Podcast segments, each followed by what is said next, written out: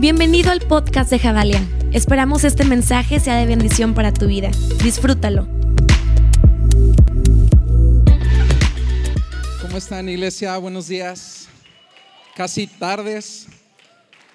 Sabes, me encanta, a mí me encanta la Navidad. No sé si a ti también, creo que a la mayoría de nosotros nos encanta el tema de Navidad, el tema de, de, familia, de cena, de regalos. Me gustaría que pudiera acompañarme a uno o dos personas que me dijera qué le gusta de la Navidad. Participen conmigo. La comida, gloria a Dios. Los regalos, el clima, el clima, exactamente. Los aromas, ¿qué más? Navidad en Javalia, exacto, que por cierto, la pastora Amsi hace ocho días dijo, ya estamos casi en Navidad, entonces prepárate porque ya viene Navidad en Javalia. Y me encanta a mí el tema de Navidad.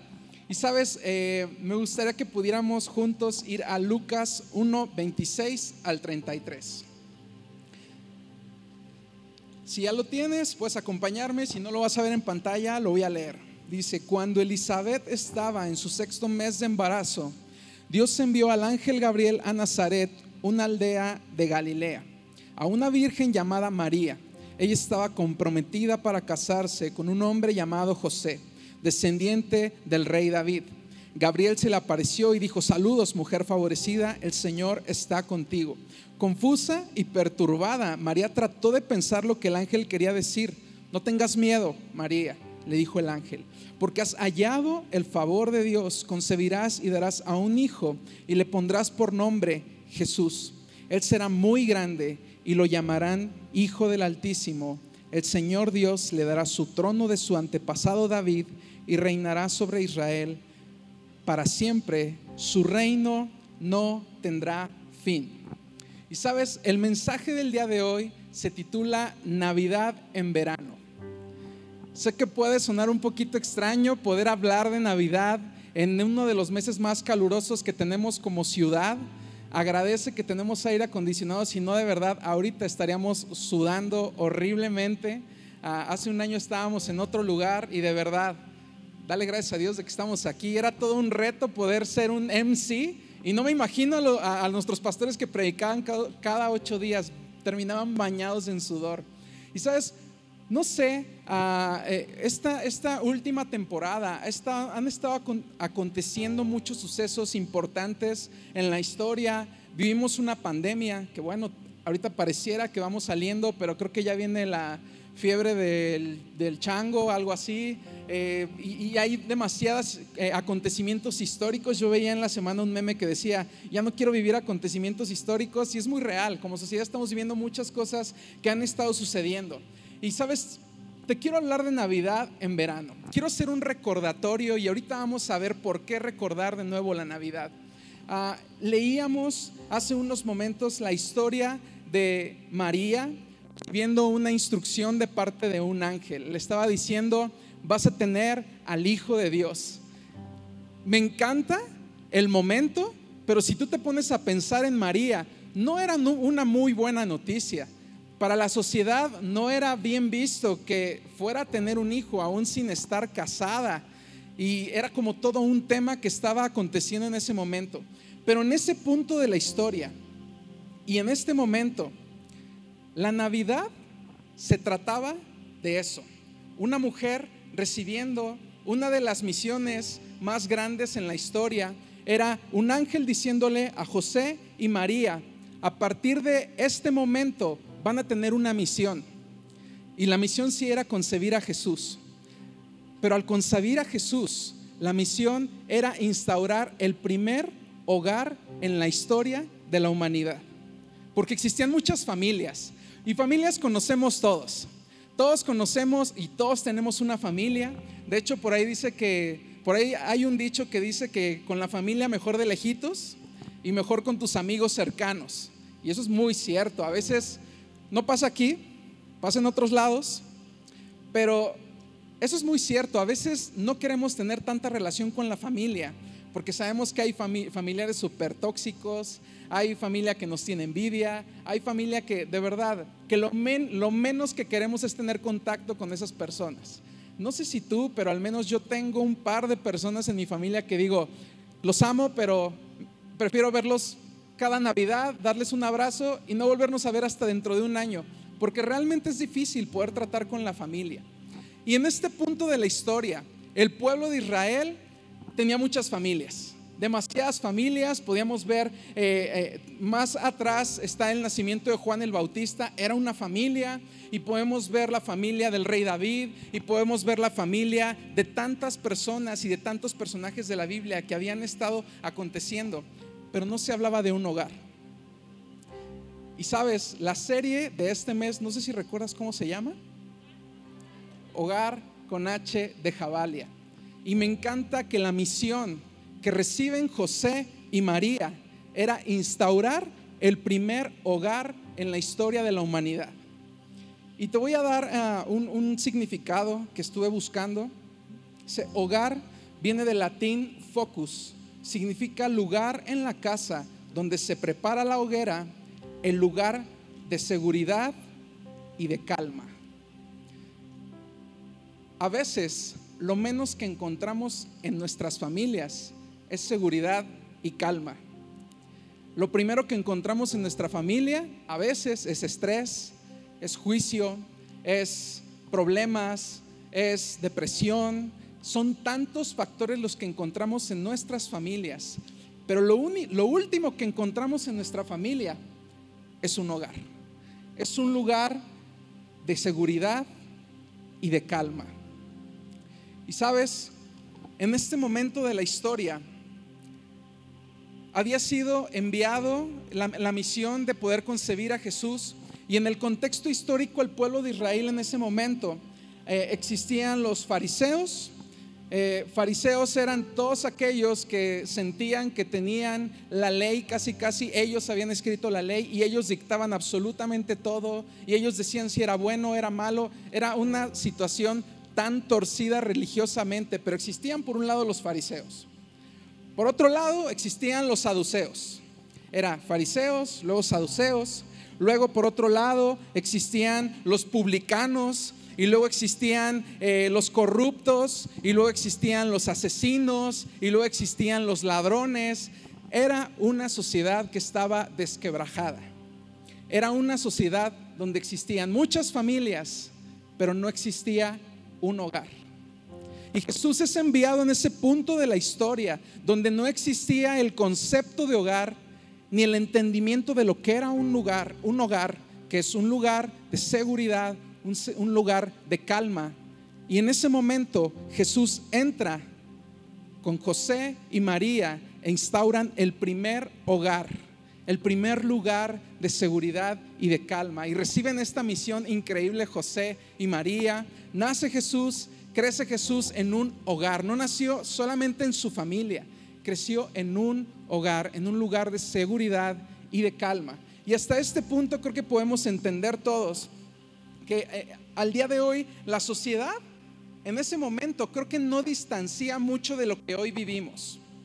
Creo que no estamos tan lejos de lo que estaba viviendo en ese punto el pueblo de Israel. Es más, creo que hoy en día vivimos cosas todavía más fuertes de las que se vivían en ese punto.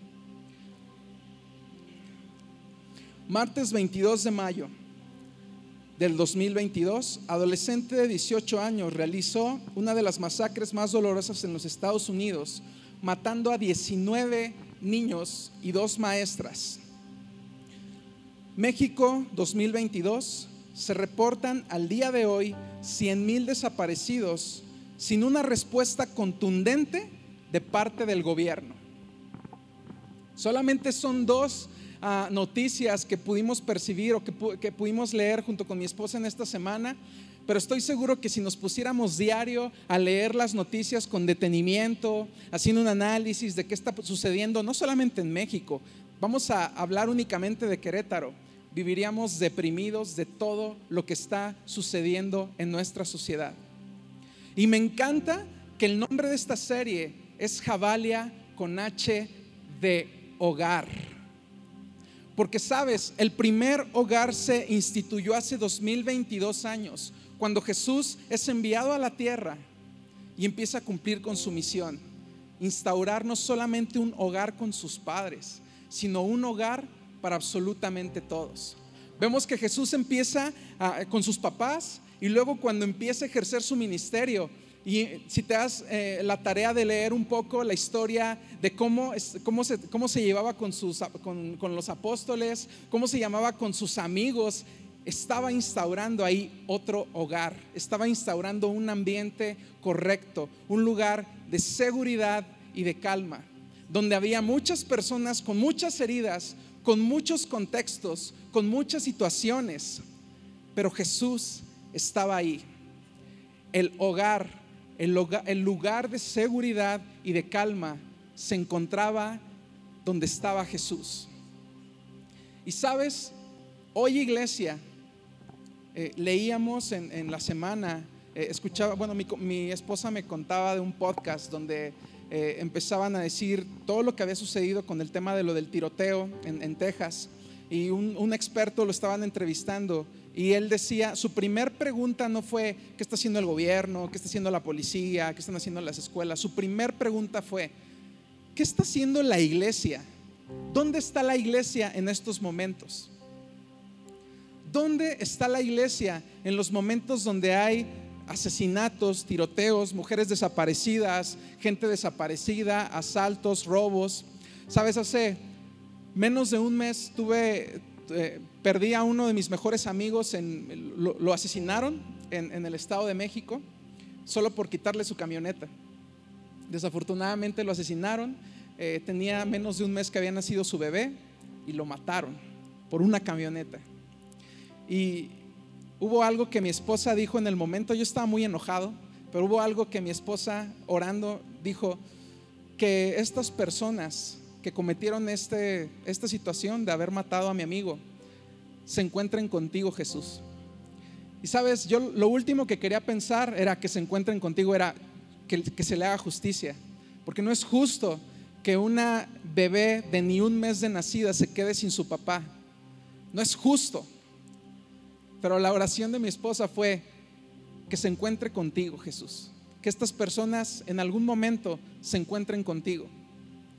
Sabes, como iglesia, prácticamente estamos borrados del mapa cuando suceden este tipo de situaciones, cuando hay tiroteos, cuando hay asesinatos, cuando hay situaciones, cuando están las marchas, eh, por ejemplo, apenas de marzo con el sector feminista, prácticamente estamos borrados del mapa, ni siquiera se nos acercan estos, eh, estas organizaciones sociales. ¿Por qué? Porque estamos distanciados de la sociedad, porque no estamos acercando el hogar, no estamos acercando el lugar seguro y de calma, no estamos acercando a Jesús con la sociedad. Estamos quedándonos limitados iglesia a un domingo, a un servicio de 45 minutos que nos la pasamos increíble. Yo me sumo a eso, me la paso increíble, me gusta estar aquí, me gusta pasármela bien, me gusta eh, cantar, me gusta saltar, me gusta saludar a mis amigos, pero al día siguiente pues ya hay que ir a trabajar y se me olvidó. Yo tengo, tengo muchas ocupaciones, tengo muchas cosas que hacer, pero lo último que hago y que debería de hacer es acercar el hogar y el lugar seguro y de calma a la sociedad. Y sabes, iglesia, creo que estamos recibiendo uno de los llamados más contundentes en la historia para poder hacer algo respecto a esto. Juan 3:16 dice, porque de tal manera amó Dios al mundo que ha dado su Hijo unigénito para que todo aquel que en Él crea no se pierda, sino tenga vida eterna. Te voy a volver a leer la última parte. Dice, para que todo aquel que en Él crea no se pierda, sino tenga vida eterna. Todo aquel que en Él crea. Pero ¿cómo va a creer la gente en alguien que no conocen? En alguien que no les acercamos en alguien que no les presentamos. Necesitamos reflexionar en esto, iglesia. No estamos acercándole al verdadero Jesús. No estamos acercándole el lugar de calma, el lugar seguro a la sociedad. Nos estamos limitando únicamente a un servicio de cada ocho domingos y como iglesia no estamos apareciendo en los titulares de las noticias. Me hubiera encantado escuchar o leer eh, tiroteo en Texas, pero inmediatamente las iglesias cristianas de esta comunidad se unieron, se juntaron con las familias, oraron. No nos juntamos, no nos reunimos, no hacemos nuestro papel, no hacemos lo que tenemos que hacer, porque no estamos acercando a Jesús, el lugar seguro, a la gente. Y sabes, me gustaría que pudiéramos juntos poder reflexionar en esto. Y después de todos estos datos crudos, ¿por qué hablar de Navidad? ¿Por qué hablar de Navidad a mediados de año? ¿Por qué hacemos una pausa en este momento y decidimos volver a hablar de Navidad después de todo esto que ha estado aconteciendo? Precisamente por esto. Me encanta que en diciembre la Navidad siempre es un tiempo de esperanza. Siempre es un tiempo como de renovar votos, renovar nuestros propósitos, renovar lo que queremos hacer. Decimos, bueno, pues este año no logré hacer ejercicio, pero ahora sí a partir de enero me meto al gimnasio. Bueno, pues no logré en todo este año, eh, no sé, tantas cosas que tratamos de hacer y a veces hay cosas que cumplimos, qué padre, hay cosas que no cumplimos y decimos, bueno, no pasa nada. En enero comenzamos de nuevo. Y siempre la temporada de diciembre y en especial la temporada de Navidad nos habla de eso, de poder tener un tiempo de esperanza, de poder encontrar un hogar, el lugar seguro y el lugar de calma. Y creo que hoy en día como iglesia y como sociedad, hoy veintitantos de mayo, no sé qué día es exactamente de mayo, pero hoy en mayo necesitamos recordar nuestra verdadera Navidad.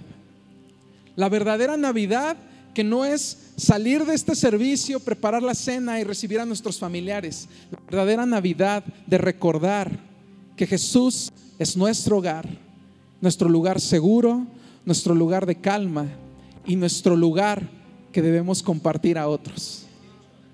Compartir a otros. Acercarnos con la gente de nuestros trabajos, acercarnos con la gente de nuestras escuelas, acercarnos con nuestros profesores, Sabes, estaba leyendo que este niño que realizó esta masacre tenía, tenía una semana que había cumplido 18 años.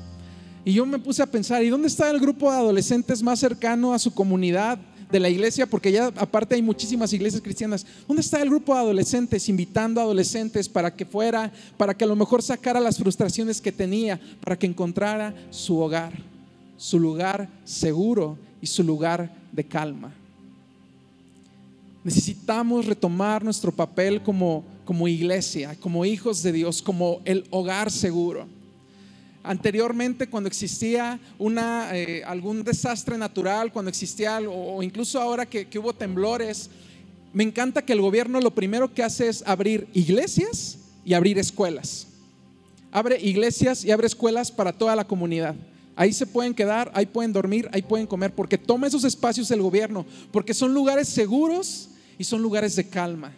La iglesia siempre es la primer, siempre son los primeros edificios que se abren, porque saben que ahí puede llegar la gente, puede recibir un hogar, puede recibir un plato de comida caliente, puede recibir un abrazo, puede recibir una vida, puede recibir una palabra de aliento y de restauración.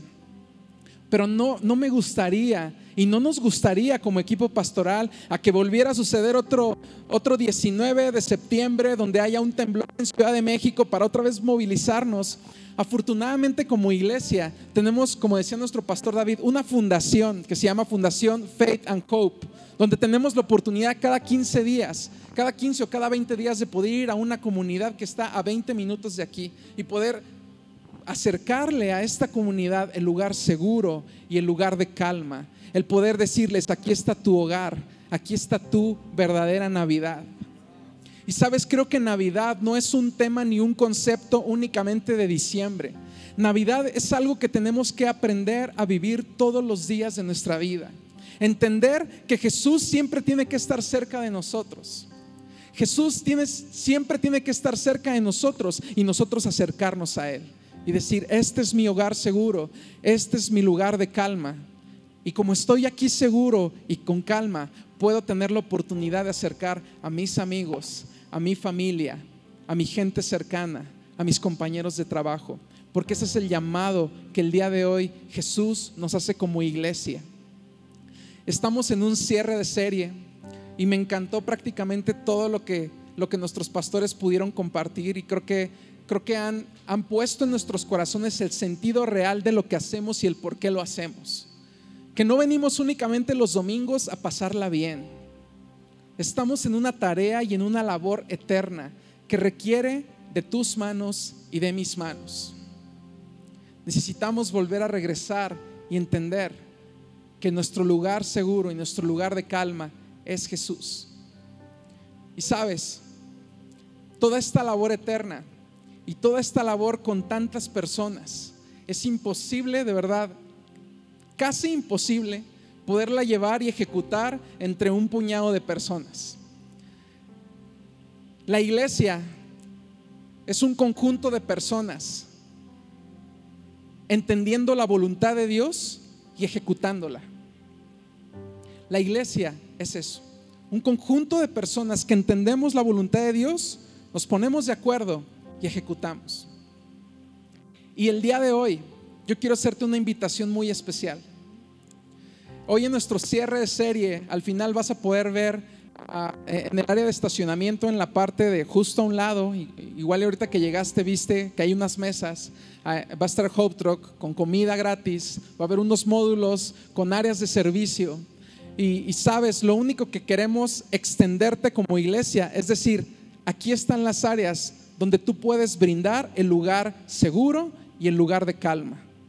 Está host, está anfitriones, está worship, está producción, está venue, está fundación Faith and Hope. Estas son las áreas. Nosotros como iglesia, aquí están las áreas. ¿Dónde quieres involucrarte tú? Tenemos la responsabilidad de frenar el siguiente tiroteo. Tenemos la responsabilidad de frenar el siguiente asalto a mano armada. Porque todos los asaltos estoy seguro que si nosotros lo viéramos desde el cielo, pudiéramos ver, se acababa de cruzar con un cristiano hace dos semanas esa persona que se suicidó y se suicidó. Porque ese cristiano no fue capaz de acercarle el lugar seguro y el lugar de calma. No le acercó el hogar. Necesitamos volver a recordar nuestra verdadera Navidad. La Navidad del milagro de haber encontrado un hogar y un hogar que nosotros extendemos a la sociedad. Como iglesia me encanta, me encanta Javalia y si es la primera vez que vienes, quiero decirte que estás en uno de los mejores lugares para poder estar en este país y en el mundo. Porque Estamos en una casa sana. Estamos en una casa que de verdad tú puedes ver todo lo que se hace es con un corazón correcto. Estamos en una casa sana. Estamos en una casa con motivaciones correctas. Estamos en una casa que tratamos de descifrar la voluntad de Dios. No te voy a decir que lo tenemos claro al 100%, pero sí tratamos de entender, descifrar la voluntad de Dios y avanzar sobre de eso. Y en el camino, juntos, vamos levantando nuestros brazos. Esa es nuestra casa.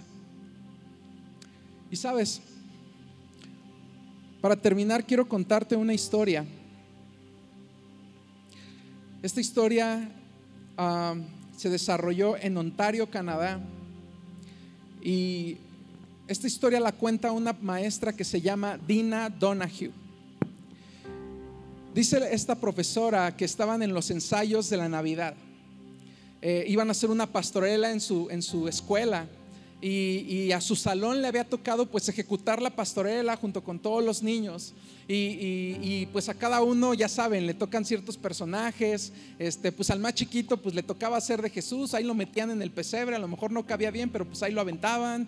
Y a lo mejor eh, buscaban al niño como más guapito y lo ponían de José y estaba María y ahí buscaban a lo mejor también pues al que se acomodaba como burro pues también ahí lo metían como burro y, empezaron a, asignar cada uno de los papeles, pero faltaba un papel importante que era el papel del mesonero.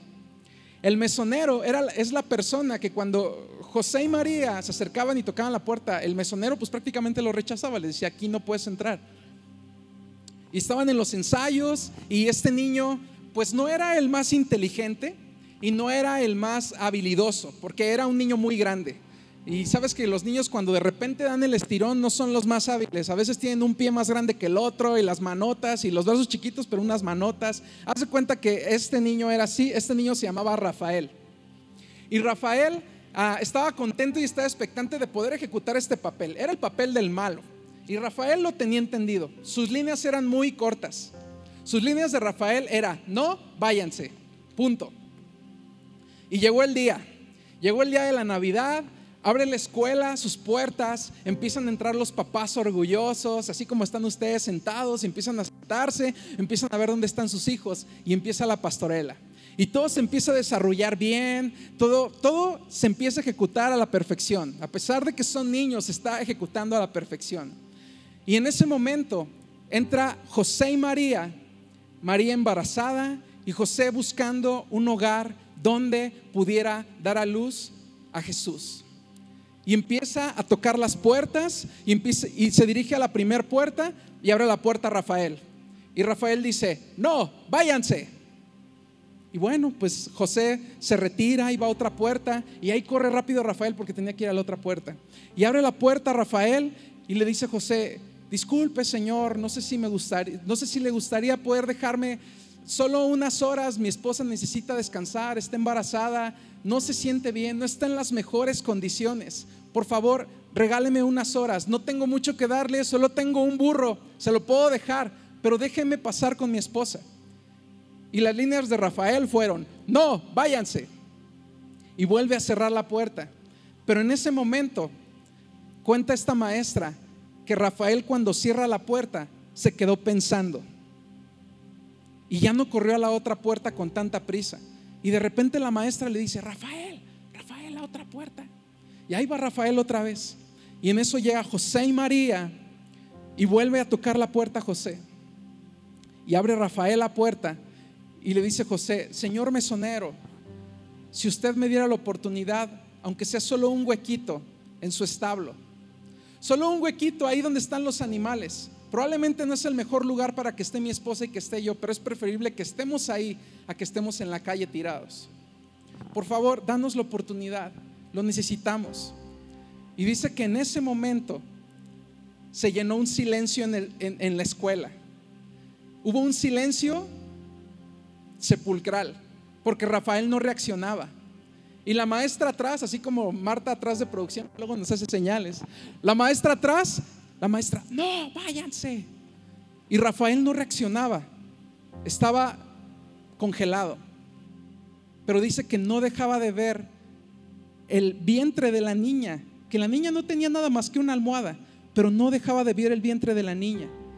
Y en eso la maestra atrás haciéndole sueñas, Rafael, no, váyanse. Pero Rafael se quedaba viendo el vientre de la niña y le dice, no, váyanse con una tristeza y un pesar en su corazón de este niño Rafael. Y dice que en ese momento José y María empiezan a dar dos pasos adelante. Pero Rafael abre rápido la puerta y dice, José, José, María, pásenle, si quieren pueden quedarse en mi cuarto. Y dicen que en ese momento se sintió la presencia de Dios como en ninguna iglesia se había sentido en Ontario, Canadá porque no hubo necesidad de poder abrir un servicio de 45 minutos. Únicamente fue necesario un niño entendiendo que necesitaba reconocer y aceptar el hogar, el lugar seguro. Necesitaba entender la sociedad, necesita entender que Jesús es nuestra respuesta. Necesitamos tomar el lugar de Rafael y decir, no me importa que estoy probablemente saliéndome del, del, orden, no me importa si probablemente no tengo que tomar este camión solo porque tengo que decirle a esta persona que Jesús le ama, solo quiero decirles que aquí está mi lugar seguro y mi lugar de calma. ¿Sabes, iglesia? Necesitamos tomar una postura correcta en este mayo de 2022, en uno de los años más violentos que estamos experimentando como país y en el mundo. Necesitamos tomar nuestro lugar como iglesia en la sociedad que cuando suceda una situación, volteen a ver inmediatamente a su iglesia. No sé si sabías, pero en la temporada de pandemia hubo muchas organizaciones, bueno, no muchas, más bien hubo pocas organizaciones contadas con las manos localmente en Querétaro, donde el gobierno expresamente solicitó apoyo. ¿Sabes cuál fue una de las organizaciones que tenían en el radar? Fundación Faith and Hope. De hecho, en uno de los posts del anterior gobernador, Pancho Domínguez, él, puso uno de los posts, agradecemos a las, a las fundaciones y a las sociedades, que, a la sociedad que se está involucrando en esta situación de pandemia y hubo un agradecimiento especial para Fundación Faith and Hope. Dale un aplauso porque estamos haciendo nuestro trabajo. Pero sabes, esta labor y este alcance necesita de la familia Hernández. Esta labor y este alcance necesita, necesita de Richie y de Mariana. Esta labor necesita de Jared y su familia. Esta labor necesita de absolutamente todos nosotros, de la familia Coronel. Esta, esta, labor necesita de Adrián, esta labor necesita de Pablo, de Chelo, necesita de Débora, necesita de Marta, necesita de absolutamente todas las personas que estamos involucradas. Necesitamos manos. Estamos tratando de descifrar la voluntad de Dios y estamos ejecutando. Pero te digo algo, hay veces que estamos limitados en manos. Quisiéramos hacer más cosas, pero es casi imposible, no podemos. Porque nos faltan manos que quieran involucrarse en esta labor de acercar el hogar a la sociedad, de acercar la verdadera Navidad a nuestra sociedad. El día de hoy en cuanto salgas, te quiero hacer una invitación. Puedes pasar al Hope Truck por tu hot dog, que está súper rico. Lo están preparando Tito y Nelly, uno de nuestros mejores anfitriones que tenemos en la casa. Siempre están dispuestos a cocinar y hacer lo que se necesite. Ahí están ellos, no están escuchando el mensaje porque están trabajando. Puedes pasar por tu hot dog, puedes pasar al, al área donde están los módulos, donde están las áreas de servicio. Y solo te quiero pedir un favor acércate solo por curiosidad a ver qué es lo que estamos haciendo. Si al final del recorrido no te convence, está bien, no pasa nada. Tú eres bienvenido aquí, estás en tu casa y en tu lugar seguro. Pero si después de recorrer las áreas dices, creo que es momento y creo que es tiempo, necesito enlistarme para lo que estamos haciendo como sociedad, para lo que estamos haciendo como iglesia en la sociedad, te quiero invitar y tienes nuestra mano extendida te necesitamos a ti. Te necesitamos, iglesia.